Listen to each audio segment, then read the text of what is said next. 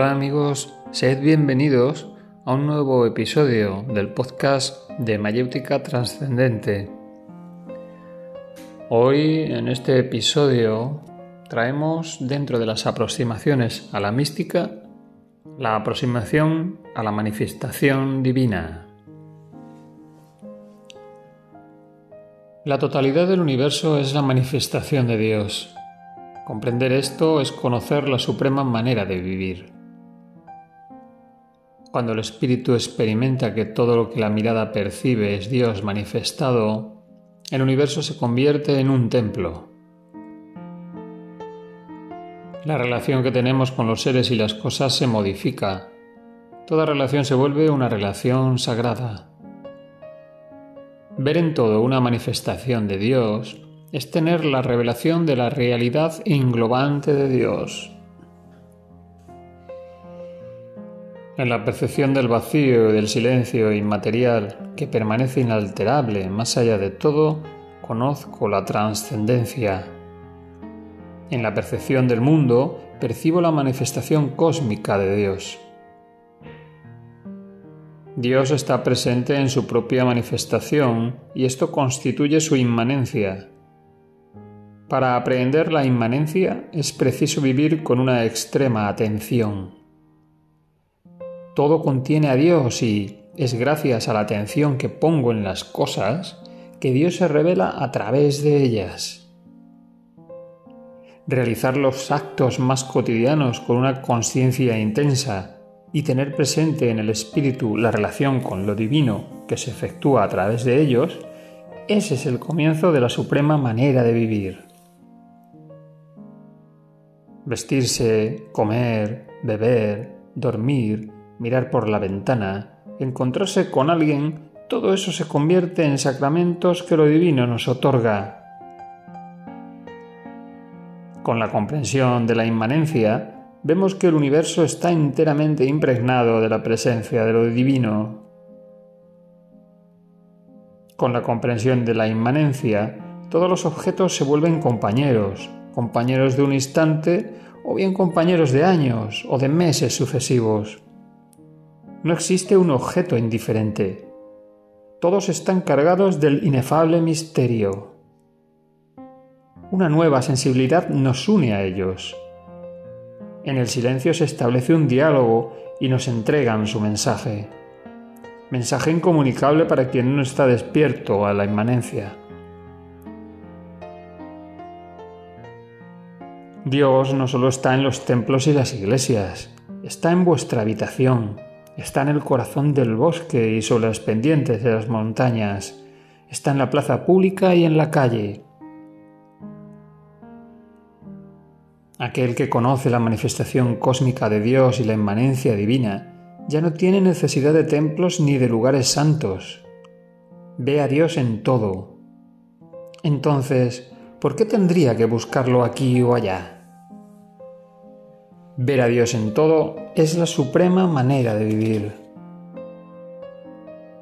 Reverencia a Dios en los templos de todas las religiones, pero no creáis que Él se deja encerrar en los edificios o circunscribir en lugares específicos. Aprended a verlo y a sentir su presencia en todas partes. Todo lugar en el que seáis sensibles a lo invisible presencia de lo divino se volverá un lugar sagrado. Todo lugar en el que seáis sensibles a la invisible presencia de lo divino será un terreno sagrado. Toda actividad en el seno de la cual permanecéis conscientes de la omnipresencia de lo divino se volverá un acto sagrado. Será un rito en el más amplio sentido del término. Un rito no estereotipado. Un rito vivo, despojado de toda superstición. Un rito religioso que os unirá a Dios que establecerá una comunicación con Él y se convertirá en un canal para el arraigamiento de su gracia santificante. En vuestro despertar a la inmanencia, múltiples actos cotidianos, hasta ahora oscuros, grises y rutinarios, se volverán sacramentos de los que recibiréis la bendición. La naturaleza os abrirá un libro de sus misterios y os otorgará sus iniciaciones. Para quien conoce la inmanencia, caminar en la naturaleza, sentarse en su seno y permanecer en silencio conduce a altas experiencias espirituales. En la percepción de la inmanencia, todo hombre se muestra como vehículo de Dios. Ya sea consciente de ello o no, el hombre es un receptáculo de Dios. El receptáculo, es decir, la personalidad puede ser más o menos pura, más o menos transparente, más o menos digna o indigna de Dios, pero no por ello deja de ser un tabernáculo sagrado. Así, por medio de nuestro despertar a la inmanencia, superamos la corteza de la personalidad y en todo hombre contemplaremos a Dios. Con todo hombre estableceremos una relación divina. Lo que es verdad para los hombres lo es para los animales. Dios está idénticamente presente en el hombre y en el animal. Sin embargo, en el hombre, en general, incluyendo necesariamente excepciones, tiene la posibilidad de conocer a Dios, mientras que en el animal esta posibilidad no existe más que en una proporción mucho más baja. Hay animales espiritualmente realizados, así como hay plantas, árboles e incluso montañas. Lo cual, por cierto, justifica ciertos cultos animista y totemismos, sin justificar, sin embargo, las costumbres supersticiosas resultantes de una distorsión de esta comprensión.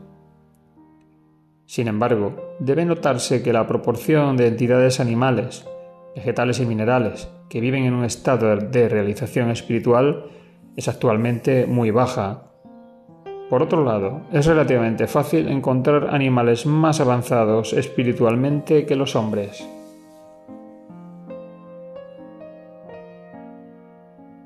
La comprensión del hecho de que todo está en Dios y de que Dios está en todo genera respeto, admiración y devoción hacia todo y hacia todos los seres vivos. Cuando cualquier objeto es para mí una manifestación de Dios, utilizo los objetos con amor y sensibilidad. Cuando sé que cada ser vivo es una manifestación de Dios, me acerco a los seres vivos con amor, respeto y comprensión a través de esta experiencia interior vivimos en constante alegría. Vivimos con gozo y amor. Realmente esta es la suprema manera de vivir. La contemplación del silencio y del vacío infinito hace que nos retiremos del mundo, nos hace olvidar lo manifestado y nos sumerge en la trascendencia. Sin embargo, la búsqueda exclusiva y constante de esta forma de despertar constituirá una negación insultante lanzada a la faz del mundo, a la manifestación de Dios. Por medio del despertar a la manifestación cósmica de Dios, salimos del vacío sublime para entrar en la fantasmagoría fenomenal y volver a encontrar allí a Dios. Quien conoce las dos formas de despertar permanecerá siempre consciente de Dios. En el mundo y en el más allá de todo discernirá constantemente la presencia indecible y su corazón será colmado. El mundo es un sueño ilusorio y oscuro si lo consideramos separado de Dios, pero se vuelve una realidad poderosa y gloriosa cuando en él se ve su manifestación. Al despertar a la realidad englobante y omnipresente de Dios, comprendemos que lo divino nos rodea por todas partes. Nos sentimos envueltos y llevados por Él. Estamos en Él como un niño está en el vientre de su madre. Respiramos lo divino, gustamos lo divino, miramos las formas y los colores de lo divino. Esta constante percepción mística da lugar a una extensión estática de la conciencia. Quien ama a Dios se exalta y se embriaga de verlo y de conocerlo bajo los mil aspectos en que se revela en la vida cotidiana. Todo este maravilloso universo es el Señor bien amado. Las sensaciones, las percepciones, los pensamientos son su manifestación. Quien comprende esto y lo contempla se purifica, el mal se aleja de él. ¿Dónde podría el mal tener sitio en aquel que está animado de tal devoción? La visión de Dios aparta todas las impurezas, pues allí donde Dios está no permanece la sombra. Ver a Dios en todo es purificar su ojo. el mundo se percibe tal y como se lo concibe. Concebid el mundo como un lugar de desesperanza y vuestras percepciones estarán llenas de tristeza. Contemplad el mundo como manifestación de Dios y vuestra percepción de la existencia estará llena de luz y de felicidad. De ahora en adelante solo resta comprender y vivir una cosa. Sois uno con el Dios adorado. Sois uno con la inefabilidad de su no manifestación y la gloria de su manifestación. Y hasta aquí, amigos, el podcast eh, de hoy, el nuevo episodio de la aproximación a la manifestación divina, un texto original de Eric Tolón. Hasta el próximo episodio. Gracias por escucharnos.